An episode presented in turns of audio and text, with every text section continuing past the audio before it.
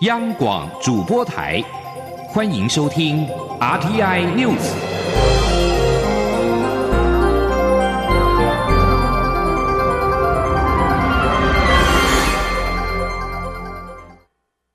各位好，我是主播王玉伟，欢迎收听这节央广主播台提供给您的 RTN News 新闻。首先带您关注婚姻平权的修法。继行政院和国民党立委赖世宝所提的同婚专法进赴二读之后，被视为折中版的民进党立委林黛桦领衔所提的司法院释字第七四八号解释暨公投第十二案施行法草案，今天也在立法院会当中进赴二读。民进党团总召柯建明表示，尊重所有人的提案。至于未来审查时是否会开放投票，柯建明则表示，大家是这样理解，但是党团尚未讨论。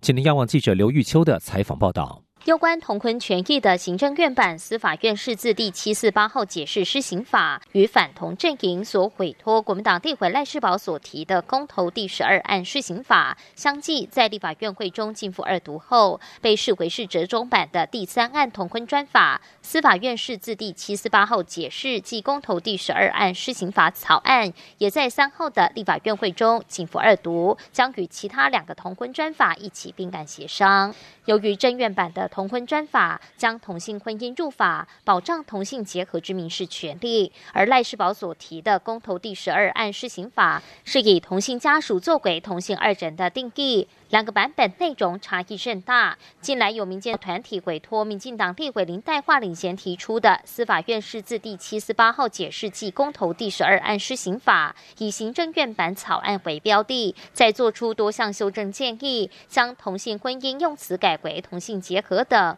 也建议不开放寄亲收养，改采约定共同监护制，获得多名朝野立委联署支持，被视为是同婚专法的折中版本。而此案在三号的立法。法院会报告事项中，民进党团提议进赴二读。虽然时代力量党团与国民党立委许玉仁、民进党立委段宜康、尤美女等八人反对，但诉诸表决下，民进党团仍以人数优势通过提议进赴二读。赞成者多数，本案进赴二读，与相关提案并案协商。民进党团总召柯建明受访时表示。尊重所有人的提案，所有的同婚版本都会平行处理，一起协商讨论。至于未来审查是否会采取开放投票，柯建明则说，党团尚未讨论。目前应该是大家这样的理解的。但是还没正式讨论。而眼看同婚专法立法时效五月二十四日将届，柯建敏强调五月二十四号前一定要过，这是没办法回避的。他并乐观预期，或许时程会很快，下周就能开始协商。中央广播电台记者刘秋采访报道。继续关注初选议题，前行政院长赖清德今天接受专访时重申，从来没有人当面问过他要不要参选总统。赖清德也否认曾透过中间人传达，若立委补选胜选就不参选总统的传闻。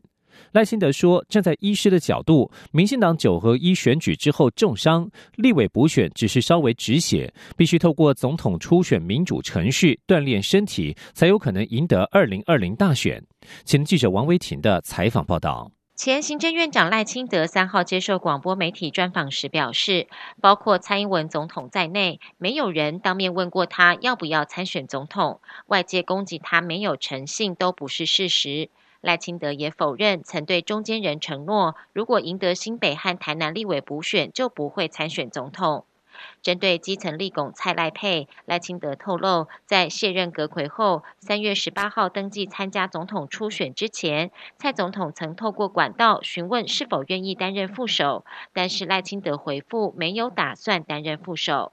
赖清德也提到，上次与蔡总统见面时，曾当面对蔡总统说，民进党九合一大败就像是身受重伤，两场立委补选胜利只是稍微止血，但是不可能绷带包扎一下就打总统选战，必须透过总统初选锻炼身体，才有可能给社会新的希望。赖清德说，在这个平台，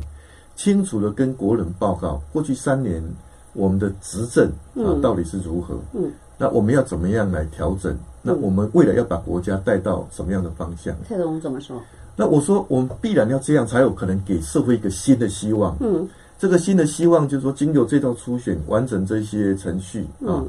那如果蔡英文总统您赢了，嗯，你就是二点零啊。你当面这样讲，是啊，我说你就有可能打赢总统大选。嗯，但是如果我赢了，那我就是一个新的气象。嗯，啊，也会有机会在总统大选的时候打赢。其实我是很坦诚的。民进党总统初选时程卡关，必须等到二十二号的中执会才会定案。赖清德也呼吁支持者不要焦虑，该做的都会做。他表示，民调进行方式等都可以讨论，但是民调提名有一定规则，潜立委初选也已经完成。赖清德表示，既有的制度如果要半途改变，民进党必须注意。但是我要讲的就是说，我们谈论这个互比或对比，或者是手机民调或者家务民调，嗯，因为我们已经已经有有制度了嘛，对，而且已经公告了，嗯而且立法委员选举也在做，已经都做完了，嗯哦，就是说我们要在半途改变，那党必须要去注意嗯，这一个原先规定的这个事情，而且已经公告了。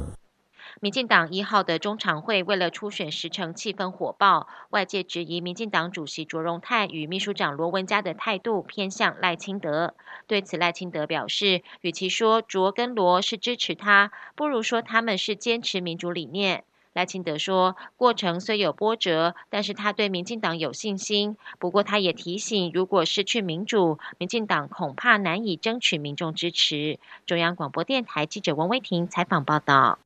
对于赖清德说初选是锻炼身体，蔡英文总统今天在松山慈惠宫受访表示，他觉得不论有没有初选，民进党在去年选后就进行总检讨，现在整体执政情况持续往上走，并且反映在相关的民调上。另外，外界讨论赖清德与行政院长苏贞昌的关系是否生变。对此，苏贞昌今天表示，他前天才和赖清德通过电话聊了半个多小时。赖清德挂电话前也感谢苏贞昌的许多提点。苏贞昌表示，初选按照机制走，日程该怎么定，他尊重党中央的职责。而在国民党方面，角逐二零二零国民党总统初选的红海董事长郭台铭二号表示，尽管他要退出江湖、退出红海与富士康的经营，但是长江后浪推前浪，他相信红海富士康集团会比过去做得更好。郭台铭一号前往白宫拜会美国总统川普之后，二号与公营的妈祖关公神像一同搭乘专机前往威斯康星州。郭台铭在专机上跟媒体谈到两岸关系时表示，台湾是中国不可切割的一部分，同属中华民族。他呼吁北京应该给中华民国生存空间，让台湾能够参加各种国际组织，并正视中华民国存在的事实。郭台铭会晤美国总统川普时，保证威州投资案没有生变。威州州长艾弗斯今天表示，从来没有不支持红海的威州投资案，即使投资规模较原本预期的小，仍希望计划能够顺利进行。那位，对于郭台铭与川普会面，白宫今天表示，两人是商讨红海在威州的投资计划，并未讨论到支持郭台铭在台湾的竞选。继续关注能源政策。针对产业反映买不到绿电的问题，经济部长沈荣金三号指出，已经召开首次会议，要求工业局先调查企业用户需求。也因为新版再生能源发展条例已经在一号上路，他也请台电要尽速修正绿能购售电合约内容，让产业买得到绿电。预期下周召开第二次会议。请您央网记者谢嘉欣的采访报道。苹果公司等国际品牌大厂要求供应链要以绿能生产产品，同时政府也修订再生能源发展条例，规范用电大户必须使用一定比例的绿电。但台湾却传出绿电都被台电收购，产业根本买不到绿电。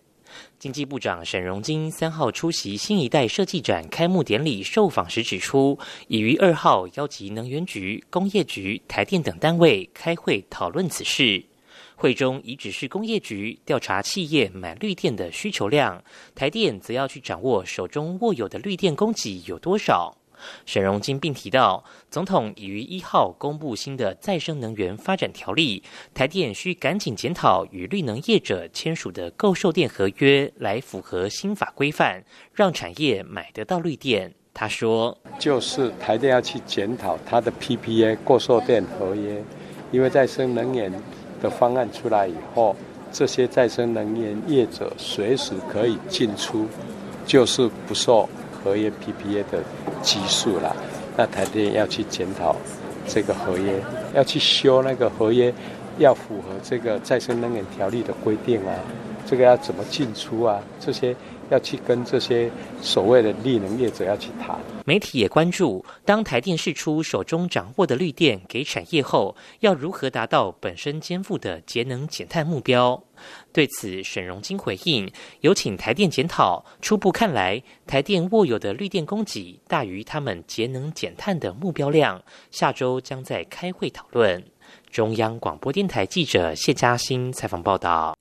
继续关注医药消息。国内先前有国中女生接种 HPV 疫苗之后出现关节疼痛症状，卫福部预防接种受害救济审议小组认为与疫苗无关，但家属向法院提起行政诉讼，法院判决卫福部败诉。对此，审议小组经过讨论之后，今天决定建议卫福部应该提起上诉。其主因在于，在实证医学上确实没有相关案例，而且也不希望因为法院的判例而影响民众施打的意愿。前天记者肖兆平的采访报道。先前有民众接种第二剂二价人类乳突病毒疫苗，却发生幼年型特发性关节炎。卫福部预防接种受害救济审议小组审定与疫苗无关，不过家属向法院提诉。日前台北高等行政法院以不能排除关联性，判决卫福部败诉。卫福部疾病管制署在收到判决书后，审议小组便举行会议。三号决定建议卫福部应提起上诉。之所以建议上诉，其关键在于审议小组检视实证医学资料后，确实没有与自体免疫疾病、神经性疾病、疼痛症候群的关联性案例。审议小组召集人邱南昌表示，特发性疾病的病因在医学上本来就还不清楚，但小组穷尽科学验证资料，才得出 HPV 与特发性关节炎无关的认定。他说：“那这个是现在认定是一个自体免疫疾病。自体免疫疾病现在的公认的，就是说它可能自体对把外来的物质当做那个呃，本来我们是要对外来的物质要攻击，要它攻击自己的。那现在我们来讲，就是只好说。”如果是这样，我们去看看到底有没有真的打了以后增加？结果所有的数据显示是没有。啊，这些大规模的数据都显示没有，你叫我们怎么说有关？另一个理由则是希望以行动以正视听，希望其他民众不要因此就拒打疫苗。他说：“他是预防 HPV 这个病毒感染，这个病毒感染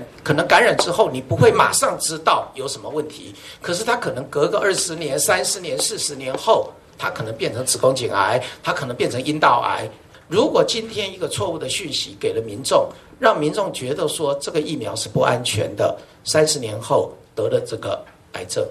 是不是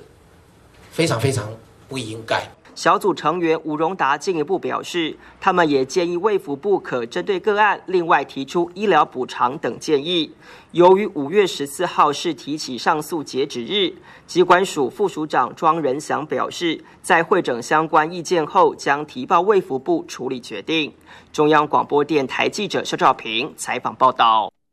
继续关注国际焦点。美国五角大厦二号针对中国军事和安全发展向国会发布年度报告，预测中国为保护其野心勃勃的一带一路全球基础建设计划投资，将会在全世界各地增设军事基地。北京目前只有一个海外军事基地在吉布他，但是据信中国为了凸显其强权地位，正在计划在其他地方增设军事基地，地点可能包括了巴基斯坦，也可能包括中东、东南亚和西太平洋地区。此外，《华盛顿邮报》最近确认，在塔吉克共和国东部一处前哨基地就有许多的中国军队进驻。另外，根据自由亚洲电台报道，美国国防部最新一份评估中国军力的报告提到，中国首艘自制航空母舰很有可能在今年正式投入服役，显示北京军事影响力再次扩大。对于区域情势，美国代理国防部长夏纳汉本月将在香格里拉对话当中提出美国的印太新战略，阐明优先战区的范围。以上新闻由王玉伟编辑播报，稍后请继续收听央广午间新闻。